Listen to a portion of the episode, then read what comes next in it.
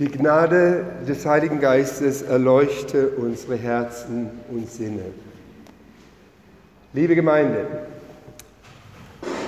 um Sie auf unseren heutigen Predigttext einzustimmen, möchte ich Ihnen einen Ausschnitt einer Kurzgeschichte vorlesen, die in Engedi am Toten Meer spielt, der Ort, an dem sich David vor Saul geflüchtet hatte.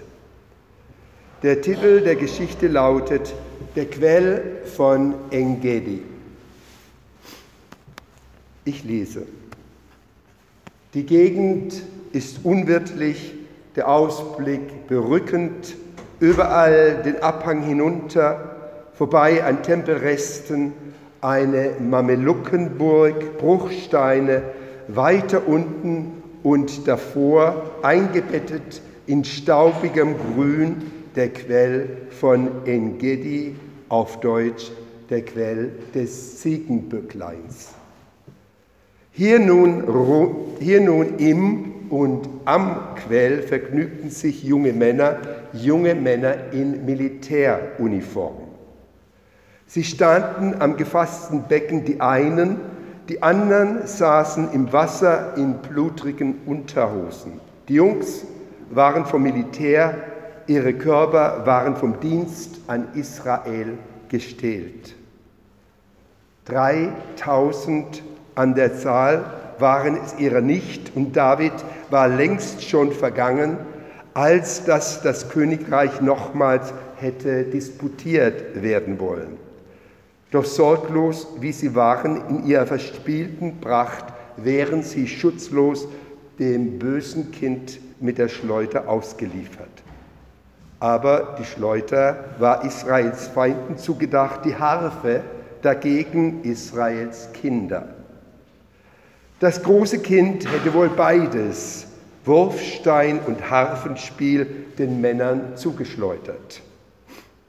Zwischen spärlichem Gebüsch ließen sich Papillotten, Haarschläfenträger nieder. Nur eine geklammerte Schwarzkappe bedeckte ihr Haar. Die Schwere der Tora waren die Lasten, die sie trugen. Den Körper ließen diese Lasten unberührt.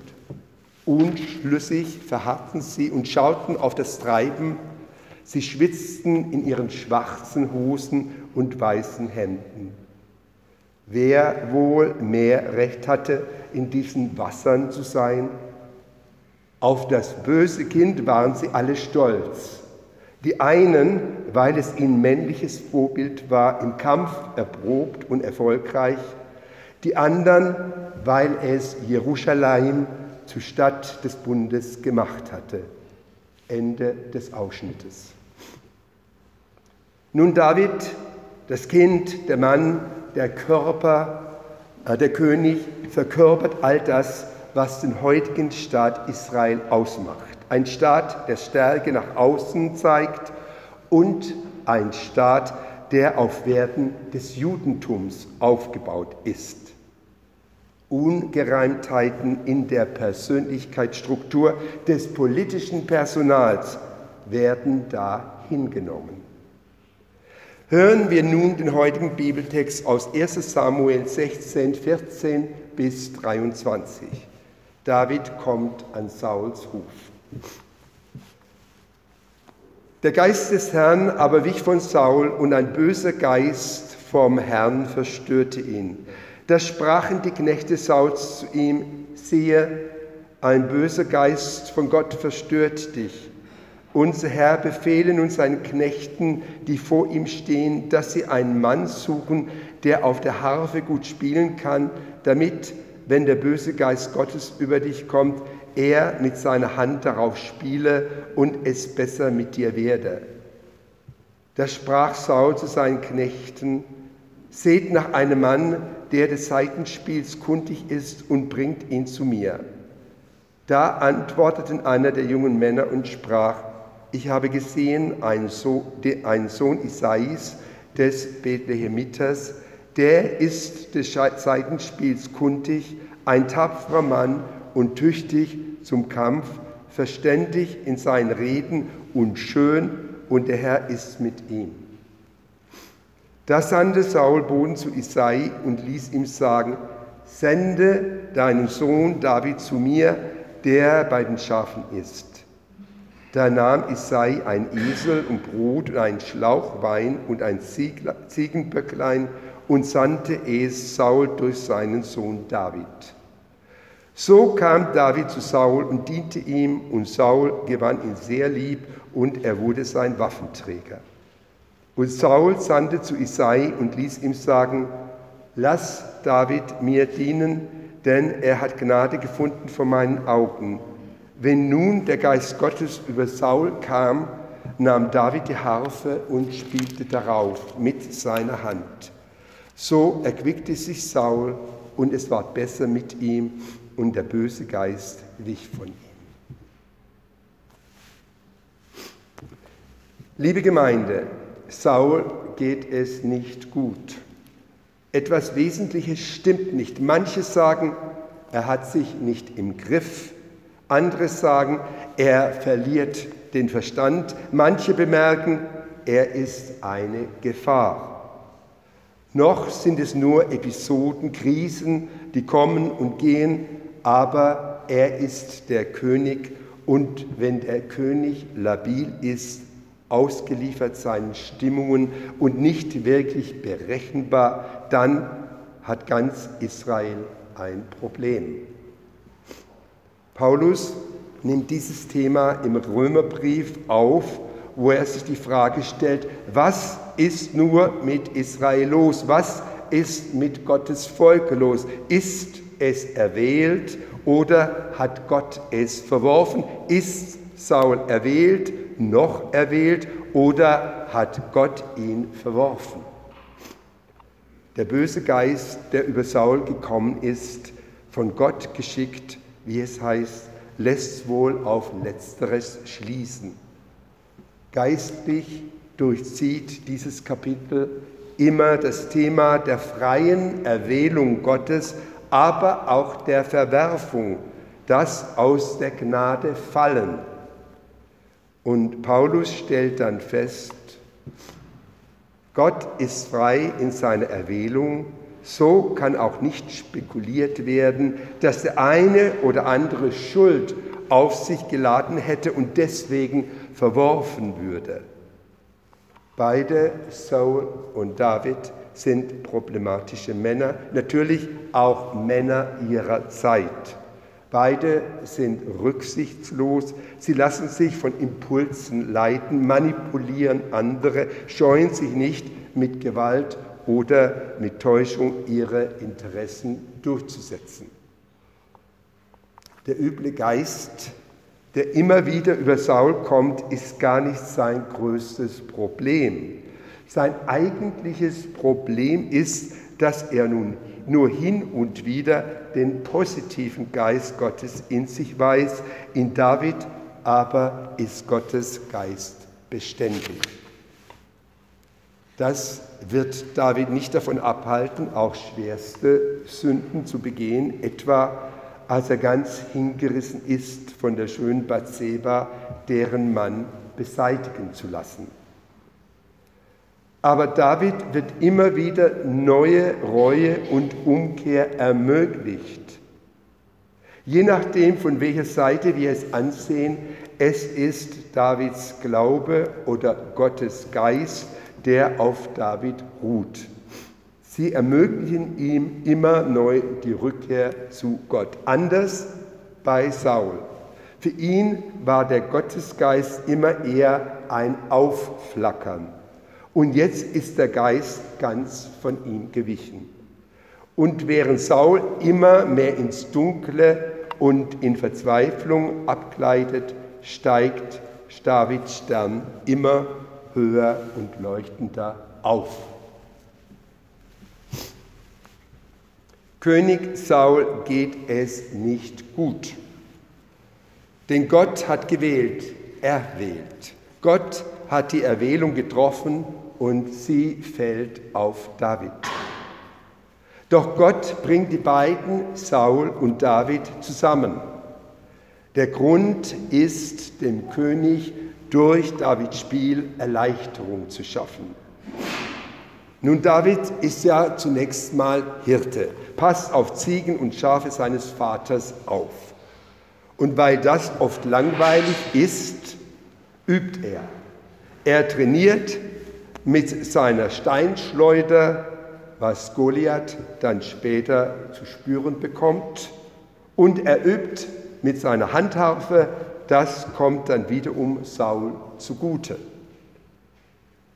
Saul braucht etwas, was ihn stabilisiert, den bösen Geist im Zaume hält. Heute würde der Arzt diesen bösen Geist diagnostizieren. Borderline oder manisch-depressiv oder posttraumatische Belastungsstörungen, vielleicht auch nur Burnout und der Arzt würde Medikamente verschreiben.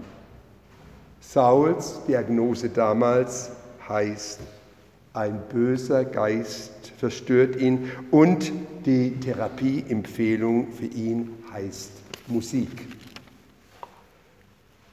Sauls Musiktherapie besteht in den Klängen einer Handharfe, einer Lyra und ihrem Spieler. Der Spieler entlockt den Saitenklänge und vielleicht singt und tanzt er auch noch dazu. Liest man die Geschichte Sauls im Zusammenhang mit den Kriegen, die er gegen die Philister geführt hat, kann der Kontrast kaum größer sein zwischen dem ohrenbetäubenden Kriegsgeschrei einerseits und den sanften Klängen hier. Aber es funktioniert. Immer wenn der Spielmann, den Saul engagiert hat, die Harfe nimmt und mit seiner Hand darauf spielt, Zitat, erquickte sich Saul und es wurde besser mit ihm und der böse Geist wich von ihm. So einfach, so einfach ist es manchmal, das Üble zu verdrängen. Wohl denen, die wissen, was ihnen zugute tut, wenn es um sie stürmt, wohl der Gemeinschaft, die weiß, was sie braucht, wenn sie in der Krise ist. Die Bibel hat verschiedene Antworten auf die Frage, was einem Menschen Halt und innere Stärke gibt. Sie vertiefen in das, was uns die Schriften sagen wollen, Gemeinsamkeit jeglicher Art üben und leben, ob im Gottesdienst oder in anderen sozialen Kontexten. Auch sich engagieren, auch Gutes tun, bringt innere Ruhe. Ein Einüben, das alltägliche Umgehen mit dem Wort Gottes, das beständige Dranbleiben in und an der Gemeinde und am Gottesdienst und am Miteinanderleben, das sind unsere Heilmittel, das ist der biblische Weg, um Krisen gewachsen zu sein und Stürmen standzuhalten.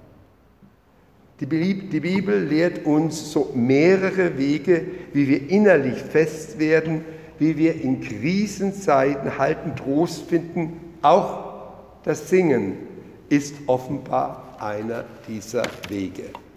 Es sind diese Übwege, die mit dem Singen verbunden sind, diese einfachen Praktiken, die einem Menschen Kraft geben, wo die eigene Stärke endet und Klarheit geben, wo die eigenen Augen nicht weitersehen. Doch sie wollen eingeübt sein. Saul hat die Musik geholfen. Heute am Sonntag Kantate steht die Musik im Mittelpunkt, eigentlich das Singen. Hier bei Saul das Seitenspiel.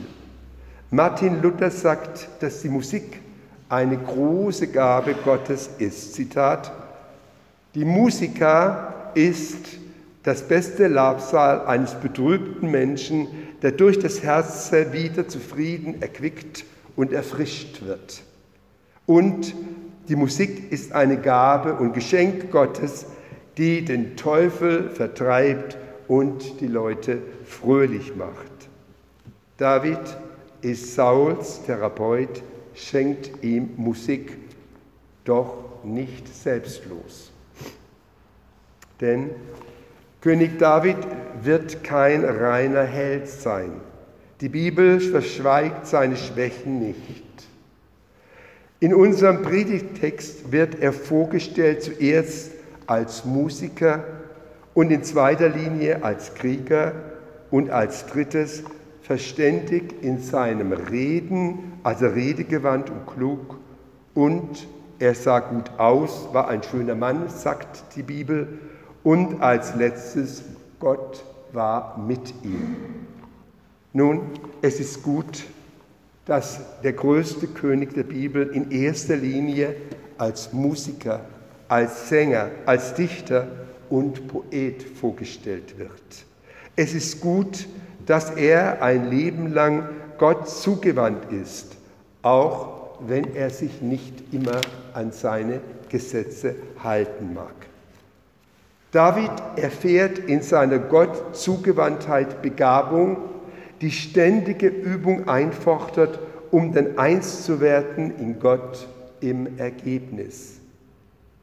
Ein Musiker muss üben, ein Dichter muss üben und sind nicht Glaube, Hoffnung, Liebe selbst eine tägliche Übung? Die Begabung ist ein Geschenk, dann kommt das Üben und im Übweg immer neue Geschenke, jedes Mal dann, wenn die Musik einen neuen Moment schenkt und ein neues Einswerden im Augenblick. Saul allerdings werden nur einzelne Momente dieses Einswerden mit Gott durch David letztendlich durch Gott geschenkt, durch Musik. Denn die, die Musiker ist ein, eine Gabe und Geschenk Gottes, die den Teufel vertreibt und die Leute fröhlich macht.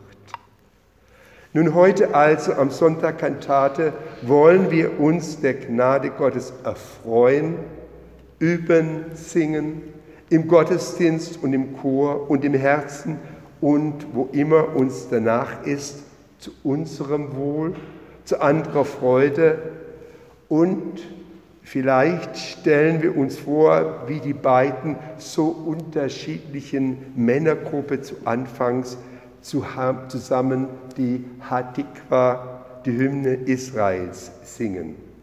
Hoffnung zu sein ein freies Volk in unserem Land, im Lande Zion und in Jerusalem.